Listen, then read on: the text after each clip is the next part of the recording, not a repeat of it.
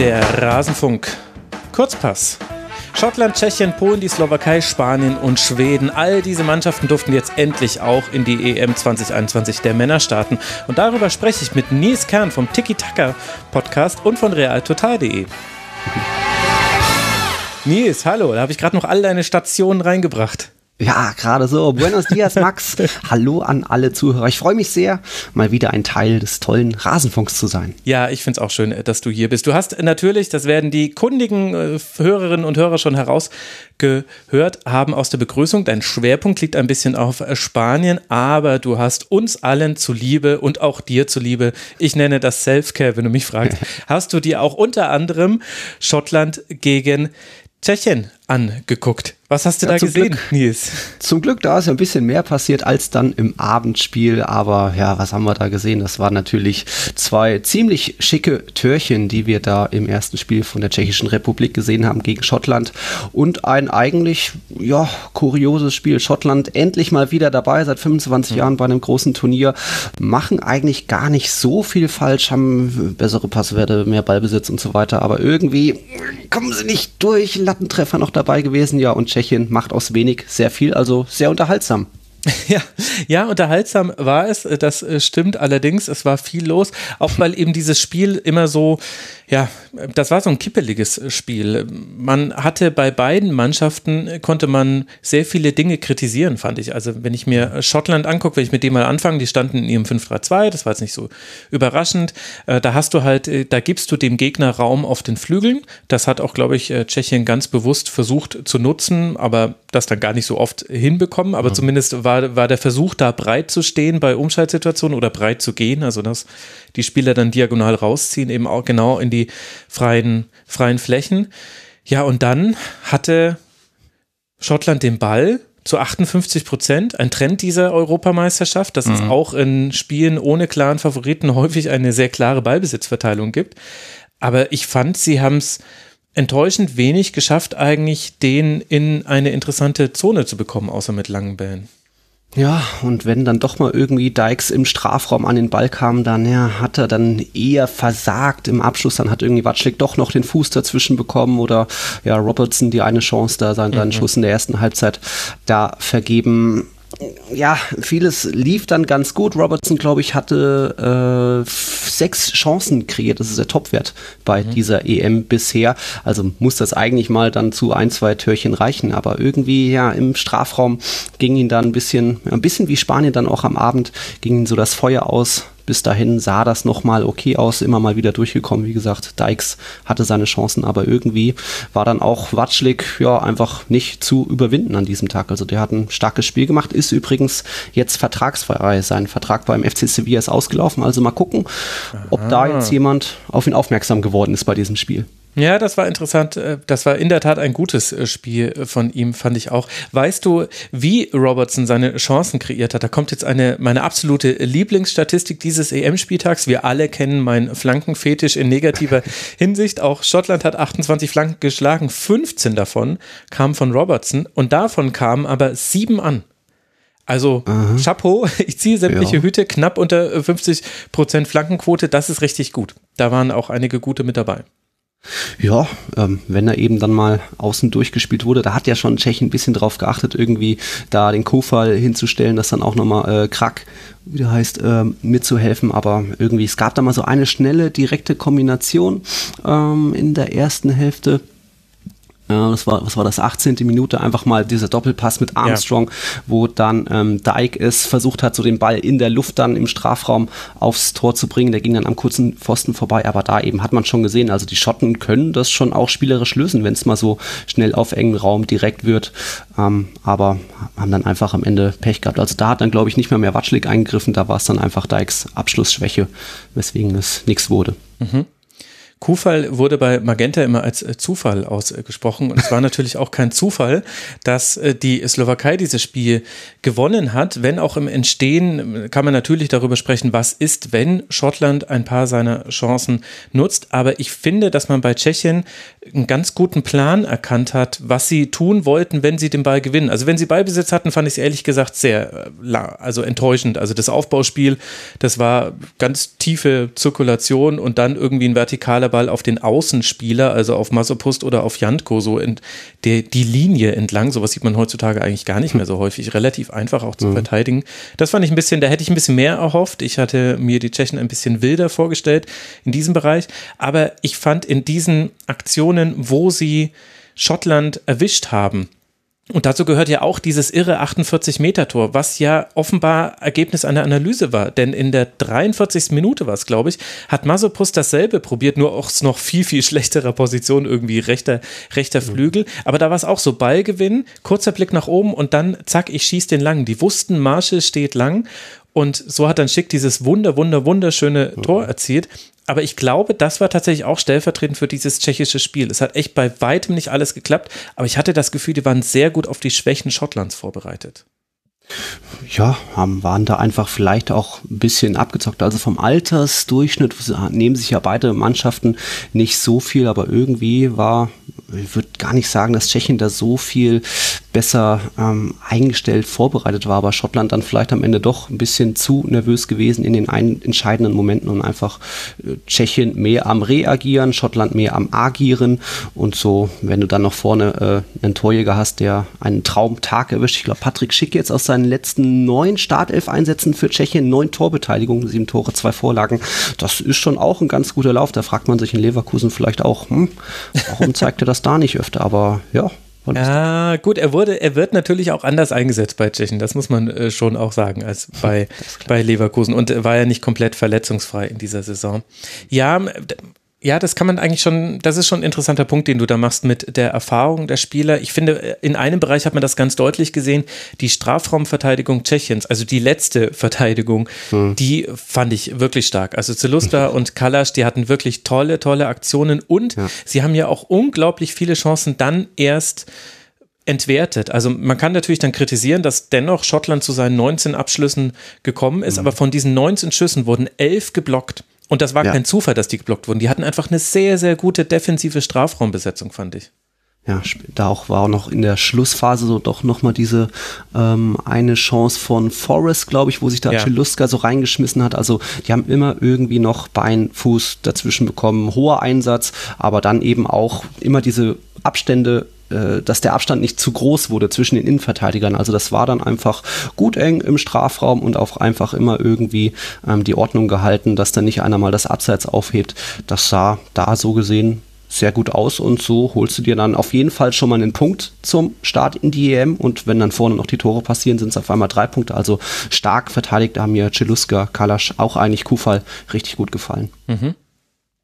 Und wenn ich mir was wünschen könnte von Tschechien, wäre es ein ähm, bisschen mehr, also zumindest gegen einen Gegner, der den Flügel so frei lässt, ein bisschen mehr Verlagerung hätte ich mir gewünscht. Da hätte ich von Suchek, hätte ich mir ein bisschen erhofft, dass er derjenige ist, der das tun kann. Oder von Darida, der spielt da zur Not die Verlagerung, indem er einfach mit dem Ball rüberläuft, ist er dann trotzdem so schnell, als würde man äh, rüberschlagen. Der war auch wieder überall zu sehen, das ist wirklich witzig. Also ein Darida in deiner Mannschaft zu haben, das ist echt nett, weil das ist wie Cheaten an der Konsole. Du hast halt einen Spieler in jedem Mannschaftsteil mehr, weil er war immer da. Also mich wundert wundert es eigentlich, dass er nicht noch den 48-Meter-Schuss von Schick noch abgelaufen und reingeköpft hat. Also, das war schon irre. Aber das, das fand ich war noch so bei, der Tschechi, bei Tschechien, da hätte man sich schon wünschen können, dass da noch ein bisschen mehr kommt. Eben mit Verlagerung mhm. hättest du wirklich Schottland, glaube ich, noch mehr in die Bedrängnis bringen können.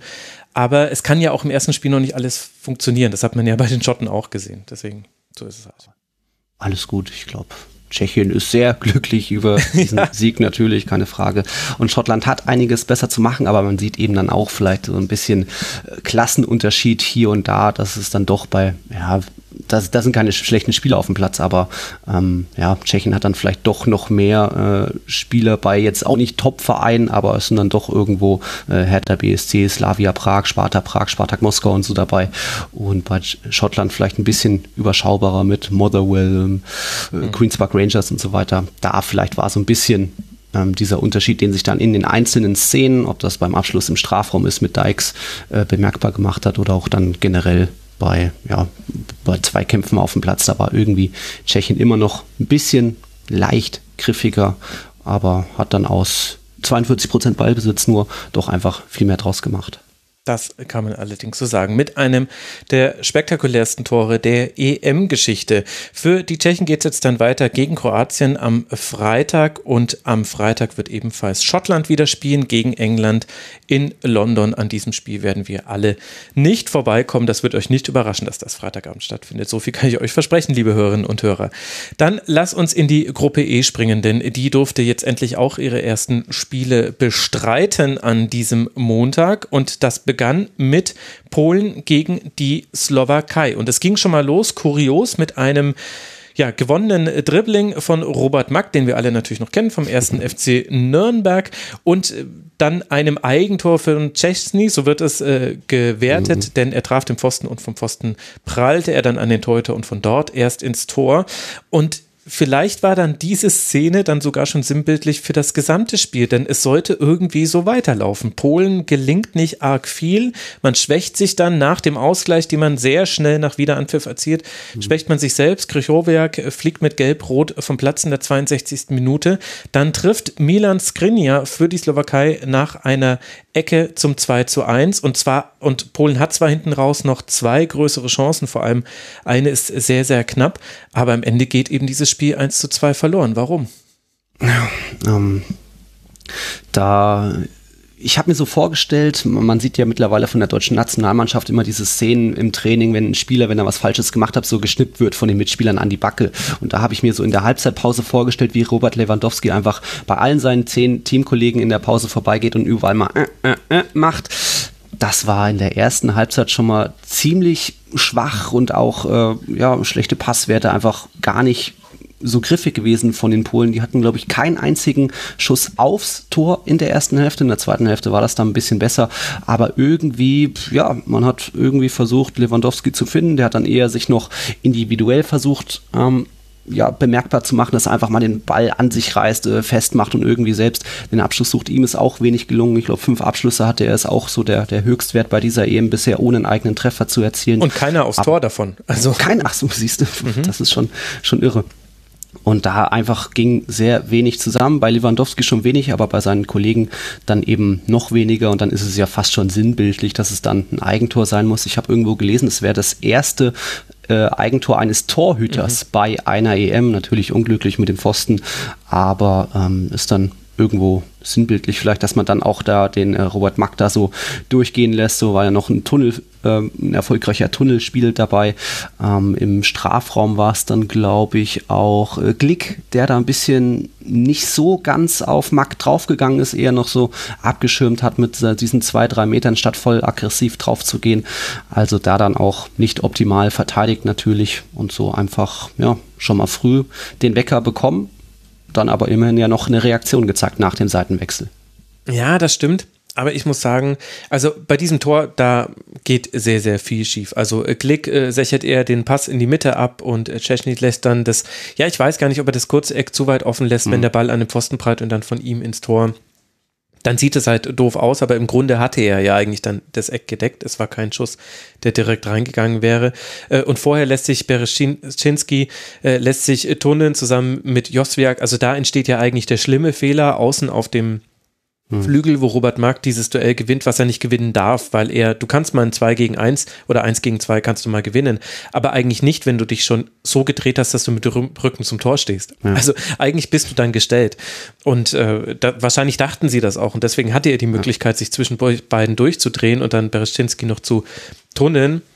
War ja auch keine Geschwindigkeit mehr im Spiel. Der Ball war ja eigentlich tot. Genau. Gut genau. erfassen. Trotzdem hat er aus Null noch alles rausgeholt. Also schon, der darf da so nicht durchgehen, der Mack.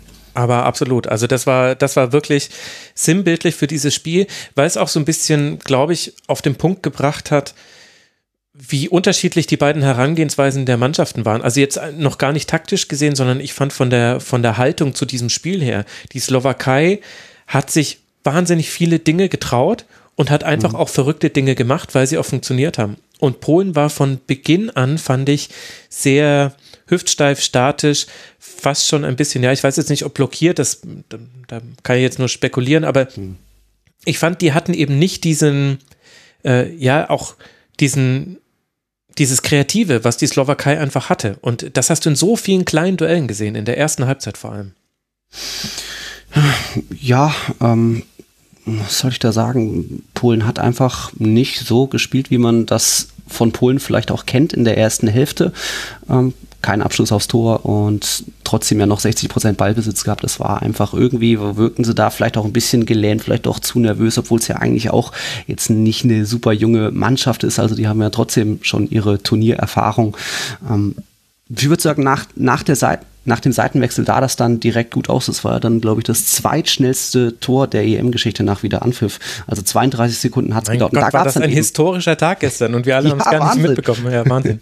ja, und äh, da gab es dann eben mal diese eine mutige, schnelle, direkte Kombination im Strafraum dann auch, wo dann ähm, Klick einfach mal in die Tiefe gestartet ist. Ähm, nee, nee, Quatsch, Ribus wurde ja. davon Klick mhm. bedient der dann schick zurückgelegt, Linetti sich die, dann eben auch diese zwei Meter vom Gegenspieler wegbewegt, sich frei gemacht und dann einfach auch ja, den, den Ball da muss er auch nicht richtig treffen, hundertprozentig. Dann reicht es dann einfach nur, dass er irgendwie platziert in die richtige lange Ecke geht und dass man da dann wieder zum Ausgleich kam. Aber da eben die Polen sich mal was zugetraut, dann kamen sie mal in die, in die Geschwindigkeit und dann äh, hat eben dann auch die Slowakei ihre Probleme bekommen, da äh, den Überblick zu behalten, da hinterherzukommen. Da sind sie vielleicht dann auch nicht unbedingt alle die schnellsten, aber es war dann eben auch nur diese eine Szene. Hat dich denn die taktische Herangehensweise Polens überzeugt? Also es war ja vorher eines der größeren äh, Fragezeichen bei dieser EM, weil Paulo Sousa jetzt noch nicht so viele Spiele hat und sehr, sehr viel experimentiert hat. Es, sie haben sehr, sehr hoch rausgeschoben, in dem Sinne, dass im Ballbesitz im Grunde alle Offensivspieler in einer Reihe standen. Das war ganz oft, mhm. war das ein 3-1-6 im Aufbau. Die standen alle in der letzten Kette.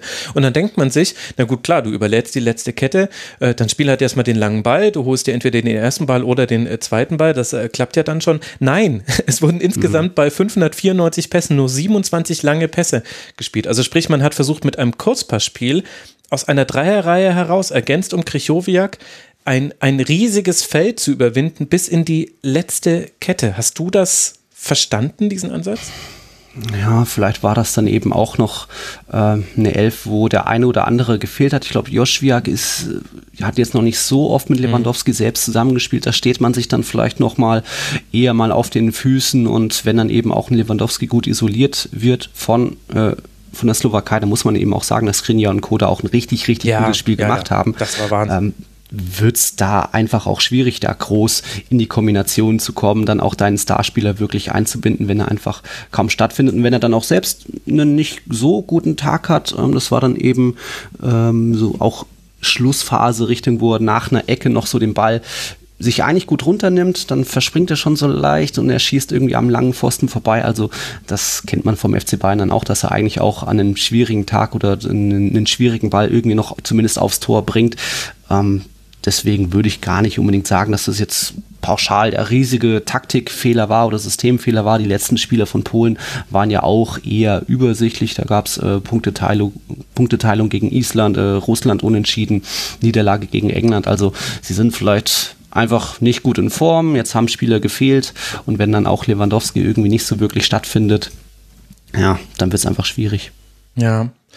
Ja gut, ich meine, klar, das ist also ein typisches Henne-Ei-Problem und da spielt natürlich auch der Platzverweis eine Rolle, das muss man schon sagen. Also das mhm, war ja. ähm, verdiente gelbe, gelb-rote mhm. Karte. Erstes äh, Foul war ein taktisches Foul in der 22. Minute und das zweite war das klassische Stempeln. Du steigst dem Gegenspieler auf den Fuß, auch wenn das äh, Profis immer nicht so gerne hören, aber das sind inzwischen einfach immer gelbe Karten und dann fliegst mhm. du.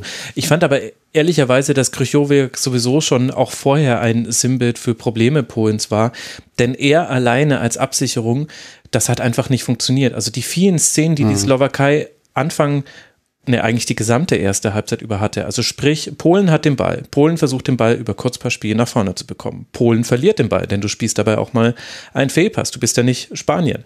Wobei, über die werden wir ja auch gleich noch äh, sprechen. Dann, dann schalten sie richtig schnell um. Also Kuska, Romada, Mark Haraslin, Hamsik, sowieso Hamsik, tolles Spiel gemacht, war überall auf dem Feld zu sehen. Und dann sind sie immer in den Raum von Krichowiak gegangen. Die waren ja gar nicht nur auf dem Flügel, sondern das war ja eher so der Halbraum und haben dann, und dann musste einer von den dreien rausrücken, von der polnischen Abwehrreihe und da kamen die Probleme her. Und ich fand, dass diese einfache Besetzung der sechs, also mit eben nur einer Person, meine ich damit, mhm. das hat auf der einen Seite die Slowakei sehr gut ausgenutzt, fand ich aber auch, war einer der Aspekte, wo ich weiß nicht, wie jetzt die Diskussionen in Polen laufen, ob sich das auch so auf Robert Lewandowski versteift, so wie das hierzulande ist. Äh, ich würde eigentlich gerne auch dazu mal ein paar, paar Dinge erfahren, weil das, ich fand, das hätte funktionieren können. Es, man hat aber mhm. sehr schnell gesehen, so wie es geplant ist, funktioniert es offenbar nicht. Und ja. es gab aber keine wesentlichen Umstellungen im Verlauf des Spiels. Nee, stimmt, da hätte äh, Sousa reagieren können, zumindest umstellen muss. Man muss ja nicht einen gelb vorbelasteten Spieler gleich direkt auswechseln, aber das haben dann eben auch Hamzik, auch Kuka einfach gut gemacht, indem sie sich immer wieder bewegt haben, immer wieder da zwischen die Linien äh, gegangen sind, dann sich, sich freigespielt haben. So kam dann doch irgendwie Slowakei zu ein paar ähm, Kombinationen in, in der gegnerischen Hälfte auch. Aber ja, Krischowiak da vielleicht ein bisschen verloren gewesen, vielleicht auch ein bisschen die Unterstützung gefehlt, weil dann auch, wenn dann auch die Außenverteidiger Rybus und Joschwiak da schnell direkt mit aufrücken, ja, dann sind schon, hast du schon mal irgendwie sechs, sieben Teamkollegen in der gegnerischen Hälfte, obwohl der Ball noch in einer eigenen Hälfte ist. Ja, schwieriges Spiel von ihm. Unglücklich mit der zweiten gelben Karte, aber wie du sagst, das kann man schon so pfeifen. Und ähm, ja, auf der anderen Seite eben Hamsik richtig gut gewesen ja. auch. Hamsik äh, sehr gut, Skriniar überragend, also macht es 2 zu 1, hat die meisten Ballkontakte, eine 94-prozentige Passquote. Also ja, das sind natürlich nicht die Risikopässe, die da der linke Innenverteidiger hm. spielt, aber das hat schon sehr, sehr viel gebracht, dass der Slowakei wenige Bälle verloren gegangen sind. Zehn klärende Aktionen, zwei geblockte Schüsse, also Skriniar echt mit einer Monster-Performance. Und ich finde das interessant, weil äh, auch da gibt es einen Kontrast zwischen der Slowakei und Polen. Jeder wusste vor dem Spiel, okay, auf Skriniar und auf Hamsik wird es ankommen. und bei auf der anderen Seite oh, kriegen wir Lewandowski in äh, gefährliche Positionen. Ja. Und die eine Mannschaft, bei der hat es voll geklappt, die beiden Menschen äh, plus äh, dann noch ein paar andere, die dann auch noch ein gutes Spiel gemacht haben. Aber Hamsik und Skrinja waren überragend. Äh, Hamsik hatte die zweitmeisten Pässe aller Spieler der Slowakei, auch weil er eben überall war. Der war nie zu greifen. Ja. Also ich glaube, als, als Bednarek, äh, Glick und äh, Bereschinski, da bist du auch wahnsinnig geworden, weil weder Duda noch Hamsik, äh, Mack und Harislin ja sowieso nicht. Also zeitweise standen die da rum und dachten sich, wo seid ihr denn alle? Was macht ihr denn alle? Und dann waren sie aber auf einmal wieder da und hatten eine Überzahl und das ist ja fürchterlich frustrierend für dich als Innenverteidiger. Also, äh, was ich aber eigentlich damit sagen wollte, Skrinja und Hamsik fand ich gut. Das war eine lange Wolte, sorry. Ja, das ist, passt auf jeden Fall, also stimmt absolut. Und ja, Polen hat, glaube ich, einiges besser zu machen, auch im Training. Vielleicht war deren, vielleicht war deren Vorbereitung jetzt auch nicht so ideal mit den Bedingungen. Also mhm. das ist ja dann meistens noch, dass man im ersten EM-Spiel, im Eröffnungsspiel irgendwie noch so ein paar oder einige Ungereimtheiten hat, wo man dann direkt aktiv dran arbeiten kann. Jetzt muss er eh umgestellt werden, äh, wenn, wenn Krischowiak fehlen wird im zweiten Spiel. Aber es kann eigentlich nur besser werden und ich glaube, Lewandowski wird da auch seine Lehren draus ziehen und dann noch motivierter sein. Und wenn der Lust hat, dann kann es ja richtig schwierig werden. Also äh, das zweite Spiel ist ja dann gegen Spanien. Genau. Da, das kann eigentlich nur besser werden.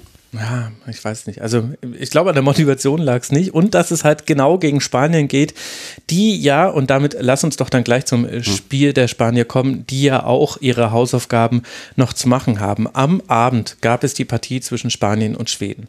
Ich war sehr stolz, dass ich in der Rasenfunk-EM-Vorschau noch gesagt hatte, also Spanien, die kann man als Titelkandidat sehen, aber wir müssen uns alle darauf einstellen, die Gruppenphase, die könnte zäh werden, denn die Gegner, die dürften Spaniens überhaupt nicht liegen. Und dann war ich aber sehr beschämt, weil ich eigentlich 0 zu 0 tippen wollte und mir dachte, na, irgendwie werden sie doch einen reinmachen. Also habe ich 1 zu 0 getippt und habe mich unglaublich geärgert, weil ich ja auch im Lichte der Öffentlichkeit in diesen Rasenfunk-Tipprunden tippen muss. Da bekommt man Fehltipps immer so aufs Brot geschmiert. Also, ich nenne mal ein paar der, der Zahlen und äh, du sagst dann einfach, was da passiert ist. Also Spanien hatte 1062 Ballkontakte. Man hat 917 Pässe gespielt, 91 Prozent davon kamen an.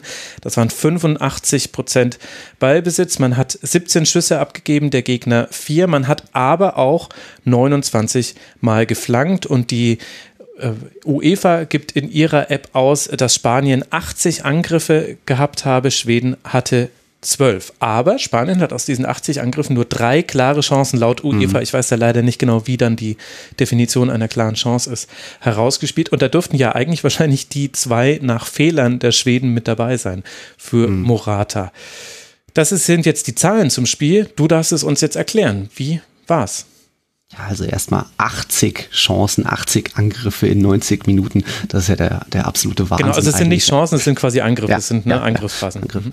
Ähm, Ja, äh, wir haben bei Tiki Taka, unserem Podcast mit Alex Drücker, schon äh, beide getippt 0 zu 0, weil Spanien dann Mist. doch in den letzten, in den letzten Wochen oft irgendwie Probleme hatte mit dem offensiven Motor. Da gibt's natürlich mal Ausnahmen, wie gegen Deutschland, wo plötzlich einfach mal alles läuft auf der einen und gar nichts läuft auf der anderen Seite, Seite bei dem 6-0-Sieg. Aber generell hat das Spanien irgendwie ja eine ne große Krise. Einfach, dass es bis zum Strafraum sieht das auch teilweise ansehnlich aus. Mir haben so die Steckpässe auf die Außenverteidiger richtig gut gefallen. Alba, Judente, viele Kontakte Kontakte, viele Bälle reingebracht, aber dann im Strafraum irgendwie ja versagen dann auch die Nerven. Dani Olmo hatte auch wie Lewandowski eben fünf, fünf Abschlüsse, aber kein, mhm. keinen Treffer. Ja, Morata, die natürlich klarste Chance da vergeben in der, was war das, 23. Nee, nee, man anders. Ähm, wo er einfach frei vor vor äh, Ulsen ist. Das und dann irgendwie 38. Doch noch, 38. Mhm. genau. Und dann irgendwie aus ja, 13, 14 Metern doch noch daneben schießt. Also das natürlich die klarste Chance. Spanien ist da einfach wieder ein bisschen an sich selbst gescheitert. Ähm, viel Ballbesitz, ja, aber das ist eben nicht alles. Das war auch so ein bisschen ähm, der Fehler vielleicht bei der letzten WM. Auch da ist man eigentlich dominant, zumindest kontrollierend aufgetreten. Dann, dann war es ja das Ausscheiden gegen Russland 2018. Damals hatte man auch noch ähm, 79-prozentigen Ballbesitz. Das war auch so einer der höchsten Werte in Spaniens WM-Geschichte. Natürlich jetzt die 85 Prozent am Montag waren der höchste Wert in Spaniens EM-Geschichte. Aber das, da, ja, ertrinkt man so ein bisschen an seiner eigenen Schönheit oder, ähm, wie sage ich, es es, es fehlt da so ein bisschen der eine Zielspieler, der dann auch natürlich das Quäntchen Glück hat. Morata ist ein guter, dann wurde Gerard Moreno immerhin noch eingewechselt, wenn auch ein bisschen spät. Er hatte dann auch noch Pech bei seinen zwei Abschlüssen. Hm. Also, ja, wenn das Spiel jetzt so nochmal stattfindet, dann wird es wahrscheinlich, wird's wahrscheinlich dein Tipp, Max, dann wird es ein 1-0. Aber es Danke. hätte auch noch anders ausgehen können. Es hätte ja auch theoretisch auch Schweden irgendwie 0-2 gewinnen können. Ja, genau. Also über die Defensive würde ich gerne äh, gleich auch mal sprechen, aber lass mal bei der Offensive bleiben, denn mhm. ich bin da hin und her gerissen, weil das ist so ein typisches, man soll ja versuchen, Spiele nicht nur anhand des Ergebnisses zu bewerten, auch wenn das natürlich eine sehr große Rolle spielt, das ist ja schon mhm. klar.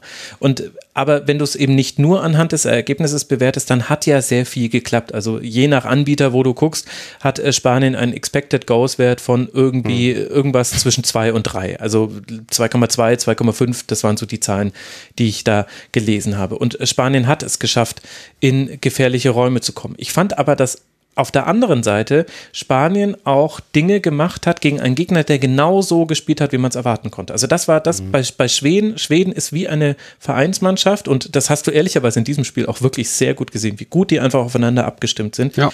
Die spielen ein 4-4-2, da bekommt Lucien Favre Tränen der Freude in die Augen, weil das einfach so ein schulbuchmäßiges Zweiketten, sie verschieben gleichförmig, sie rücken gleichförmig raus, ist einfach wunderschön. Der Einzige, der da manchmal so ein bisschen ausgebrochen ist, war Forsberg. Ich hatte aber das Gefühl, der hatte auch so ein bisschen den, äh, den Auftrag, Lorente früh aufzunehmen, so früh es geht. Deswegen war der manchmal so ein bisschen vorgerückt aus der Viererkette, äh, wenn Lorente sich noch den Ball hinten erst geholt hat.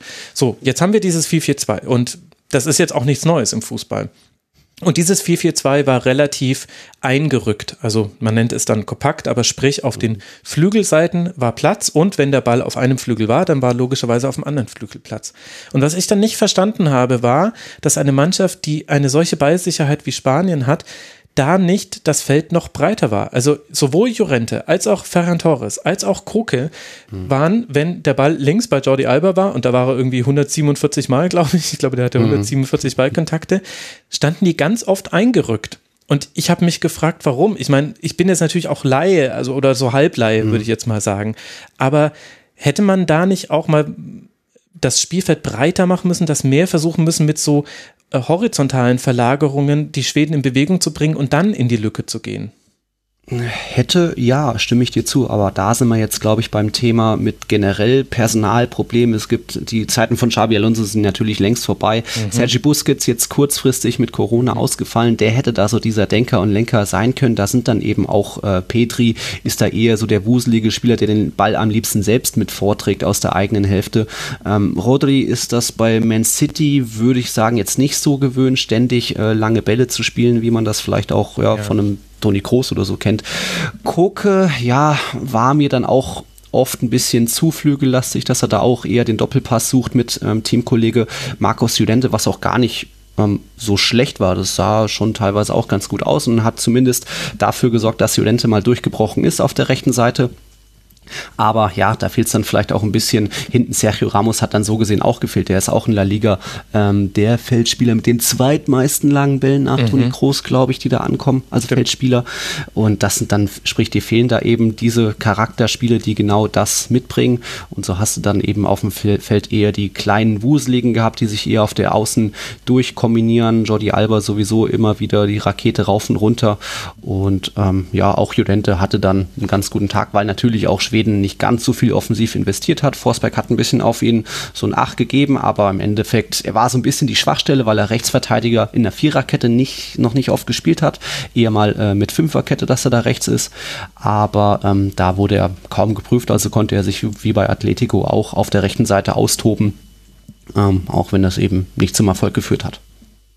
Also es gab bei all den Pässen, die Spanien gespielt hat, keinen einzigen Spieler, der mehr als zehn lange Bälle geschlagen hat. Pedri hat neun geschlagen, Laporte äh, sieben, Rodri sieben und so weiter und so fort. Thiago, der dann kam, da hast du dann gleich gemerkt, das, hat, mhm. das war nämlich zum Beispiel einer der Effekte der, der Einwechslung von Thiago. Der hat das mal gemacht und ich fand es jetzt ganz spannend. Du hast natürlich völlig recht. Ich glaube, man muss das mit den Spielertypen verknüpfen, die halt jetzt eben in der aktuellen spanischen Nationalmannschaft auf dem Feld stehen. Das war aber ein Element, was mir eindeutig gefehlt hat. Auch wenn es natürlich kurz sieht es immer schöner aus, aber du brauchst brauchst manchmal diesen langen Ball, wo einfach zwei ja. Ketten des Gegners, acht Menschen, ja. müssen wegen eines Passes Meter machen. Und dann spielst du den nochmal zu wieder rüber auf die andere Seite und dann müssen die wieder Meter machen. Und äh, das darf kein Selbstzweck werden, aber es darf schon auch ein Element in, hm. in einem Spiel sein. Vor allem, wenn sogar Spanien dann irgendwann anfängt zu flanken. Also ich wusste das schon, dass wieder geflankt wird, in, hm. äh, dass sich da Luis Enrique da auch von manchen Dogmen, ich finde auch zu Recht gelöst hat. Aber 29 Flanken habe ich jetzt, glaube ich, auch schon lange lange nicht mehr gesehen von der spanischen Nationalmannschaft. Ja, äh, ist man auch noch nicht so gewohnt, vor allem wenn dann äh, plötzlich Dani Olmo im Strafraum der Zielspieler ist. Da war es ja auch die 16. Minute, da wurde er fast ja ein bisschen von Koke angeschossen oder der Ball kommt halt direkt auf ihn runter zwischen den schwedischen Innenverteidigern und da konnte dann gar nicht mehr so viel drauf, äh, draus machen. Dann ging der Kopfball ein bisschen zentral auf Olsen. Aber ja, das, äh, da ist vielleicht Spanien einfach noch nicht so richtig im Gleichgewicht. Auch da sind wir wieder bei einem generellen Thema. Die konnten eigentlich sich gar nicht wirklich vorbereiten, hatten eben das Chaos wie Schweden auch mit Corona-Ausfällen, sprich nur ein Spiel. Das war das 0-0 gegen Portugal. Auch da wieder offensiv Probleme. Einiges richtig gemacht, aber irgendwie hat so dieser, dieser, diese Durchschlagskraft gefehlt. Und dann eben beim 4-0 gegen Lettland hat er nur die U21 gespielt. Also da konnte Luis Enrique jetzt gar nicht mehr seine Mannschaft mhm. drauf einstellen. Wie spielen wir eigentlich ohne Sergi Busquets? Der war noch gegen Portugal dabei. Dann kam Corona. Und deswegen war das hatte das äh, am Montag noch ein bisschen so Testspielcharakter äh, bei Spanien zumindest, weswegen ich da weswegen man da jetzt nicht sagen sollte, das wird so im Turnier weiterlaufen. Man kann da jetzt eine Lektion draus ziehen, Thiago gleich aufstellen, das ist genau der richtige Mann für mal einen langen Ball. Eigentlich auch einen Gerard Moreno aufstellen, aber da ist dann Morata vielleicht noch ein bisschen ähm, der, der Mann für Luis Enrique, wenn es darum geht, einfach auch, ja, einfach, einfach aufgestellt zu sein. Der hat da irgendwie seine, seine Stammplatzgarantie. Mhm.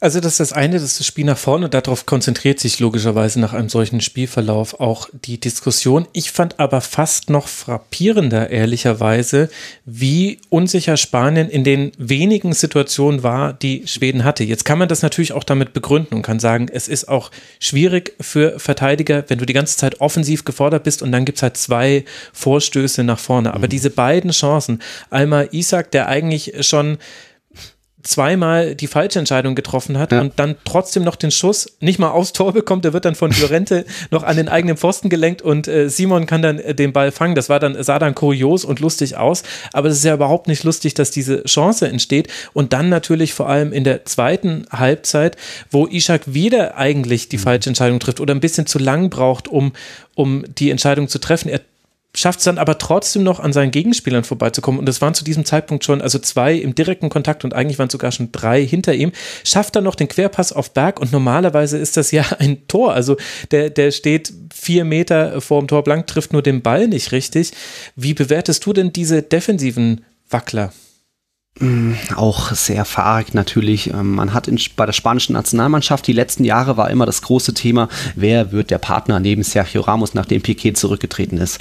Mhm. Ja, jetzt ist Ramos nicht rechtzeitig fit geworden, hat aber ja auch keine gute Saison gespielt bei Real Madrid und jetzt auf einmal musst du zwei neue Innenverteidiger finden. Dass es am Ende Laporte und äh, Pau Torres werden, war schon absehbar. Das auch absehbar, dass sich da Luis Enrique nicht eben Dreier- bzw. Fünferkette zutraut, aber man hat schon gemerkt, dass da einiges noch noch an ja, Abstimmung nicht so hundertprozentig sitzt, ähm, dass Isaac da so durchkommt gegen Laporte. Da hatte er irgendwie noch immer seinen Fuß dazu bekommen, äh, dazwischen bekommen. Mhm bei der ersten Chance, aber ja, bei ihm war es dann vielleicht auch erst das zweite Länderspiel. Der ist zwar ein erfahrener Spieler, wurde jetzt erst, erst jetzt erst hat er die ähm, Staatsbürgerschaft bekommen, darf da spielen. Ja, und auch ähm, als sich da dann eben Isaac nochmal in der 61. Minute da durchgetankt hat, der darf natürlich so nicht durchkommen. Aber das ist dann eben dann vielleicht auch doch noch ein bisschen diese ja, Unerfahrenheit. Jetzt ist Isaac natürlich auch noch ein, ein junger Stürmer, sag ich mal, aber wenn man schaut, so wer ich glaube, fast fünf Jahre Altersunterschnitt, äh, Altersdurch, Durchschnitt, durchschnittlich fünf Jahre lagen zwischen den beiden Startformationen. Mhm. Und äh, was waren es bei Spanien? 239 Länderspiele vor dem Spiel, bei Schweden waren es 604. Also da war eben bei Spanien noch viel sehr, ist vieles noch am Wachsen. Deswegen sage ich, die EM ist generell so ein Übergangsturnier mit für viele junge Spieler, wo man dann gucken muss, ob es dann für einen Petri, ob, ob, der sich langfristig festsetzen kann. Auch Ferran Torres natürlich, ob Mikel Oyarzabal noch irgendwie eine Größe wird. Und bei Schweden sind dann doch eher Spieler mit Erfahrung dabei, auch wenn es ja dann Markus Berg war, der da das Ding irgendwie drüber gesetzt hat in alter Mario Gomez-Manier. Ja, das war schon ein bisschen tragisch, auch fast schon aus schwedischer Sicht. Es gab ja auch noch diesen Freistoß in der 49. Minute, der dann zu lustig am langen Pfosten kommt. Und innen stehen zwei Schweden hinter der letzten spanischen Kette. Also es war noch ein Innenverteidiger, hat sich noch rechtzeitig fallen lassen, aber die hatten, das wäre sehr gefährlich geworden. Und er versucht den Ball nach innen zu legen und trifft aber den Ball nicht richtig. Das waren, da waren einige, wie sagt man, Aktionen aus dem Kuriositätenkabinett dabei. Da hat einfach nicht alles funktioniert. Aber ich muss sagen, auch das war so eine Situation, wo ich tatsächlich ein bisschen negativ überrascht davon war, wie offen das Spanien steht. Das war ein Freistoß, alle Spieler waren da und trotzdem war das so eine große Chance für Schweden. Und es hätte halt sehr gut sein können, dass wir hier jetzt nicht drüber sprechen, oh, man hätte seine Chancen nutzen müssen, dann hätte man 2-0, 3-0 gewinnen können, sondern es hätte auch sein können, dass wir jetzt über 0 zu 2 sprechen, weil mhm. Schweden eben einfach diese Aktionen hatte. Und ja, das, das könnte noch ein Thema werden, glaube ich, bei Spanien. Mhm. Ja, wenn sie weiter auf äh, eher 85% Ballbesitz pochen, aber und dann eher Flanken schlagen, als sich wirklich mal ähm, die ganz großen Chancen im Strafraum zu erspielen, dann kann das natürlich auch noch schiefgehen bei dieser EM. Aber um ein bisschen Mut zu machen, die letzten beiden Europa äh, Europameister sind auch jeweils mit einem Unentschieden ins Turnier gestartet. Also Portugal 2016 und auch Spanien eben 2012 sind da, haben da eher enttäuscht im ersten Gruppenspiel. Bei Portugal wurde das dann nicht besser, da gab es ja dann noch, noch mal zwei Unentschieden in der Gruppenphase, aber auch das ist ja das Kuriose an diesem neuen EM-Format, wo dann so viele Gruppen ja. Dritte weiterkommen und Hauptsache du kassierst erst, hast erstmal kein negatives Torverhältnis, sprich du spielst erstmal unentschieden, dann ist, das ist dann doch schon mal die halbe Miete und ja, dann dann ist es auch egal, ob du mit drei oder doch irgendwie vier, fünf Punkten weiterkommst. Aber ja, es gibt viel wieder gut zu machen. Es wurde auch in Spanien vor Anstoß schon äh, kritisch beäugt, dass eben nicht Gerard Moreno, der war ja in La Liga der torgefährlichste Spanier, mhm. ähm, dass der nicht von Beginn an gespielt hat ist aber einfach nicht so ein Liebling von Luis Enrique, da ist einfach äh, Morata gesetzt und da nochmal das generell, generelle Thema, ähm, dass in der Startelf viele ähm, ja, Unklarheiten sind. Auch ein Jordi Alba, der wurde jahrelang eigentlich ignoriert. Jetzt muss er in Anführungszeichen spielen, weil er auch so ein bisschen sein, seine Erfahrung benötigt wird. Er ist jetzt der neue Kapitän durch Busquets Wegfall. Also da war klar, dass er auf einmal ähm, aufgestellt wird. Rodri ist jetzt erst rein rotiert worden, nachdem eben ähm, Busquets ausgefallen ist, obwohl er auch ein wichtiger Spieler ist. Petri war ja so gesehen sein EM-Startelf-Debüt. Da ist er der, der jüngste Spieler jetzt bei Spanien. Also noch, noch viele Unklarheiten, dass dann auch ein, warum dann ein Thiago nicht spielt, warum dann ähm, ja eben auch weiter Moreno auf der Bank sitzt, warum Sarabia vorher eingewechselt wird, der in Paris jetzt keine allzu gute Saison mhm. hinter sich hat. Ähm, da in Spanien die Medienlandschaft ist jetzt noch überschaubar. Die Marke hat jetzt nur getitelt, alles gut bis aufs Tor. Spanien spielt, kontrolliert und dominiert, aber schafft es nicht ins Tor. Also da hat man schon gesehen, wird das Spiel jetzt nochmal ausgetragen, dann wird es doch eben dieses 1-0. Es lief einfach dann doch schief, was schief gehen konnte oder nur nicht, dann, dann hätte es die Gegentore gegeben. Es sollte halt einfach irgendwie nicht sein. Und ein Punkt ist ja dann doch immerhin besser als der Mitfavorit der Gruppe als Polen. Das stimmt allerdings. Aber da würde mich jetzt dann abschließend noch äh, zu interessieren, sehen das denn die spanische Öffentlichkeit, sieht die das denn auch so, wie du es beschrieben hast, dass das ein Übergangsturnier ist? Ah, das eher jetzt nicht. Da sind natürlich immer die Erwartungen hoch, weil man viele aufregende junge Spieler auch aus der Premier League dabei hat mit Ferran Torres, Rodri und so weiter. Ähm, da ist jetzt das Wort Übergangsturnier jetzt noch nicht groß bei Fans gefallen, dass, äh, dass sie da sagen, ja gut, Hauptsache irgendwie Achtelfinale, wenn man dann ausscheiden, ist auch nicht schlimm. Nee, da sind die Erwartungen schon äh, traditionell oder durch die durch eben diese goldene Ära um 2010 rum sind die schon sehr hoch bei Spanien.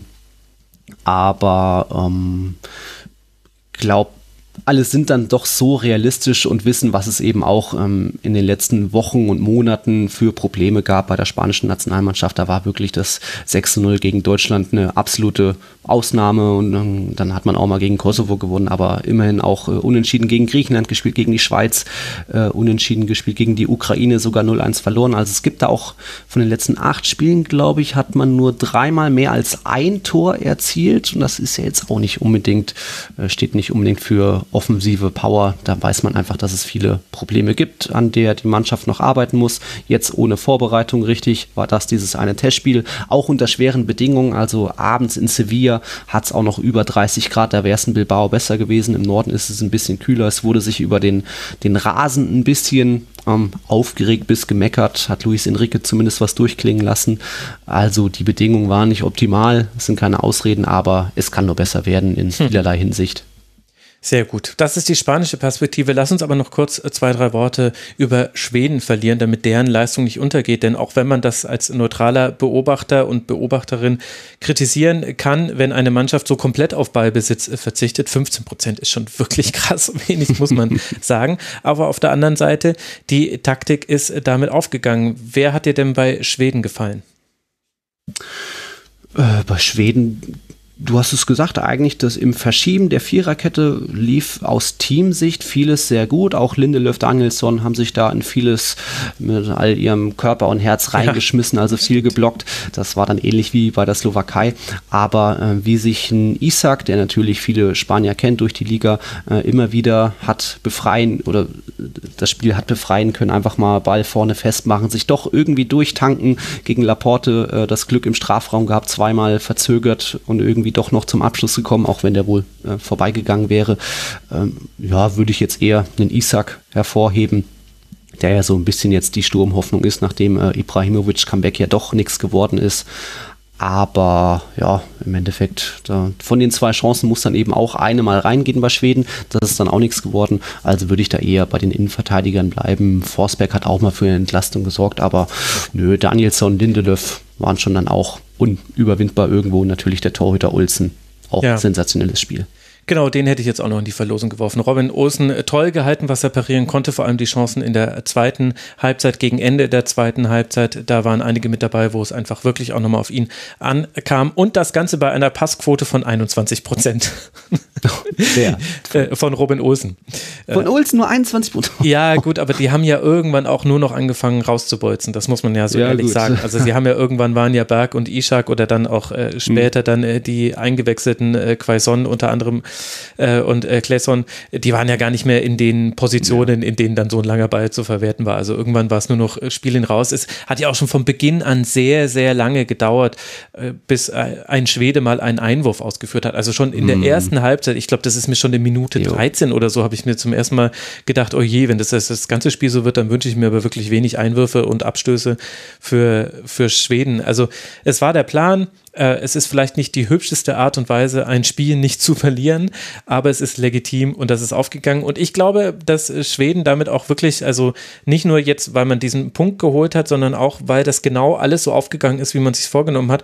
Ich glaube, man ist in einer hervorragenden Position. Die Schweden treffen mhm. jetzt dann auf die Slowakei am Freitag Nachmittag in St. Petersburg. Spanien spielt dann, wie wir es schon kurz angesprochen haben, am Samstagabend gegen Polen da, also man meint jetzt alles Kaffeesatzleserei, aber diese gute Organisation von Schweden, da bin ich sehr gespannt, wie wir die dann gegen die Slowakei sehen. Da wird es ja dann auch ein bisschen offensiver geprägt sein. Da freue ich mich ehrlicherweise drauf, weil beide Mannschaften eigentlich was gezeigt haben und jetzt aber eine andere Facette von sich nochmal äh, nach, nach vorne kehren müssen, vor allem natürlich Schweden. Und gegen Spanien, gegen Polen kann man sich sowieso drauf freuen, weil da geht es jetzt schon richtig um die Wurst. Also wenn es da einen Verlierer gibt, dann ist der schon sehr, sehr unter Druck fürs letzte Spiel. Ja, Druck auf jeden Fall, aber da nochmal das Thema mit dem, wenn so viele Gruppen Dritte weiterkommen, mit dann vielleicht auch nur drei Pünktchen, so wie es bei Portugal äh, bei der letzten EM war, dann sind da schon auch noch am letzten Spieltag ja. alles offen. Aber klar, dann ist natürlich der Druck voll da, wie du das schon sagst. Ähm, ist eine spannende Gruppe, dass da äh, die Slowakei nach dem ersten Spieltag ganz oben steht. Ja, das hatten jetzt auch wir bei Tiki Taka nicht unbedingt auf dem Schirm. Na, Siehst du, auch wenn ihr das Ergebnis richtig vorhergesagt habt. Nils, ich danke dir sehr herzlich. Äh, hört den Tiki-Taki, äh, Tiki-Taki, ja, Tiki-Taka Fußball-Podcast. Folgt Nils auf Twitter, Nils Kern 17 heißt er dort, alles in den Shownotes verlinkt. Danke dir, Nils, dass du mit dabei warst. Sehr gern, Max. Hat Spaß gemacht. Bis zum nächsten Mal. Bis zum nächsten Mal. Und euch, lieben Hörerinnen und Hörern, danke für eure Aufmerksamkeit und danke für eure Unterstützung. Der Rasenfunk ist Werbesponsoren und Paywall frei. Wir finanzieren uns allein über euch und würden uns freuen, wenn ihr das tut. Wenn ihr diese EM-Kurzpässe gerne hört, dann überlegt doch, was euch das wert ist im Vergleich zu anderen Dingen in eurem Leben. Im Vergleich zu einem Kinobesuch, im Vergleich zu einem Kaffee, was auch immer. Und überweist uns das dann bitte. rasenfunk.de slash unterstützen und wir hören uns morgen wieder. Bis dahin macht's gut. Ciao.